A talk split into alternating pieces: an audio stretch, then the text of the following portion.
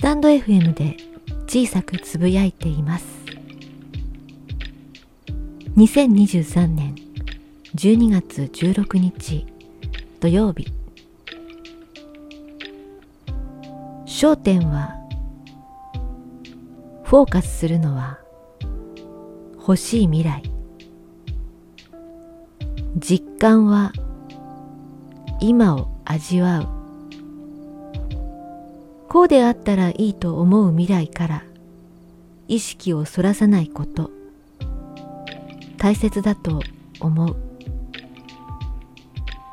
欲しい未来に意識を置いたまま今を実体験すること。これが私の幸せ。